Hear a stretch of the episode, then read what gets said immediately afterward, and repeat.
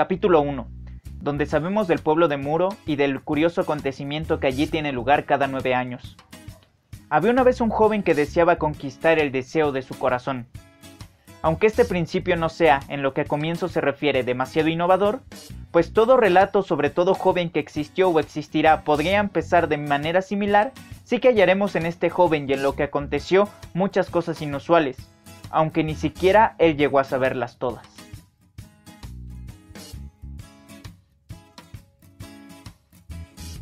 Hola, bienvenido de nuevo a cuenta mi canal Hackebooks. El día de hoy te hablaré acerca del libro Stardust del escritor inglés Neil Gaiman, publicado originalmente en el año de 1996 y esta es la edición en español de Roca Editorial, en la edición de bolsillo, que consta alrededor de 215 páginas más o menos. Para adentrarnos en la novela, primero te tengo que hablar de el lugar en el que se desarrolla toda la historia, o más bien donde comienza toda la historia. El lugar se llama el pueblo de Muro, el cual tiene un muro que rodea el poblado. Hay una apertura en ella que siempre está vigilada, las 24 horas del día está vigilada, en el cual al cruzar al otro lado te adentras al mundo de las hadas, que es ahí donde se desarrolla toda la historia. El personaje principal es Tristram Thorn, quien es hijo de una nativa de, del pueblo del mundo de las hadas y uno del el pueblo de Muro. Entonces, Tristram Thorn, al cumplir 17 años, se encuentra enamorado de Victoria Forrester, la chica más hermosa del pueblo de Muro. Y él en una ocasión le pregunta que qué puede hacer para obtener un beso suyo.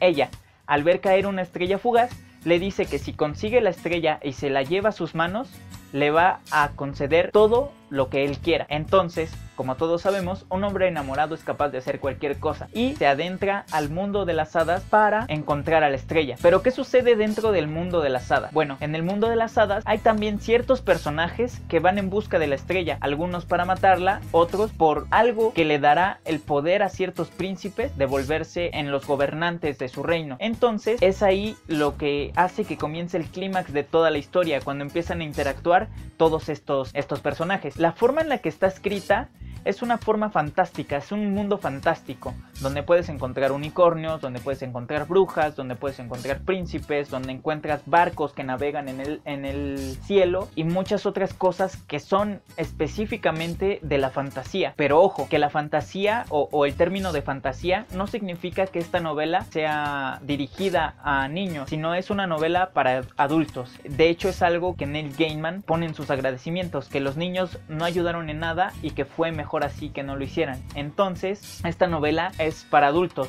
¿Por qué? Por el tipo de conceptos que maneja, por el tipo de mensajes que maneja. La forma en la que está escrita es muy buena. ¿Por qué?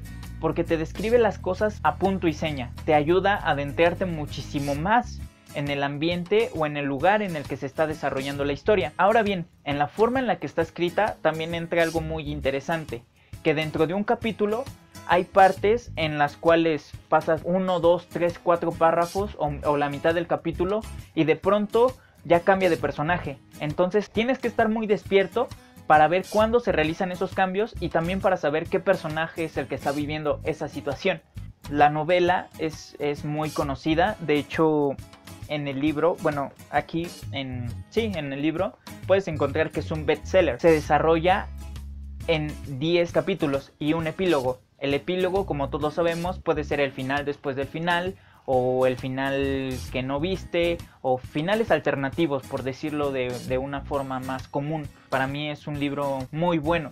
Una, por la forma en la que está escrito, y dos, por cómo te maneja todos estos mensajes que, que, que como digo, son de fantasía, pero no son para un público menor. Esta novela también fue llevada al cine, la cual cambia muchísimo la historia, pero de eso no te voy a hablar Sé que no me adentro mucho a la, historia, que únicamente, como siempre, parece que te estoy dando una embarrada. Pero, como lo dije en el, en el video anterior, a mí no me gustaría hacerte spoiler. Ahora, si tú consideras que necesitas saber más información para poder acercarte a este libro, puedes dejármelo en la caja de los comentarios, decirme, ¿sabes qué? Siento que cada vez que hablas de los libros deberías adentrarte un poco más para que yo pueda acercarme también al libro y yo con mucho gusto lo voy a hacer. Si te gustó el video, puedes darle manita arriba y compartirlo con tus amigos. En la caja de comentarios me puedes decir si ya leíste el libro y qué te pareció. También me puedes seguir en mis redes sociales y nos estaremos viendo en una próxima ocasión. Bye.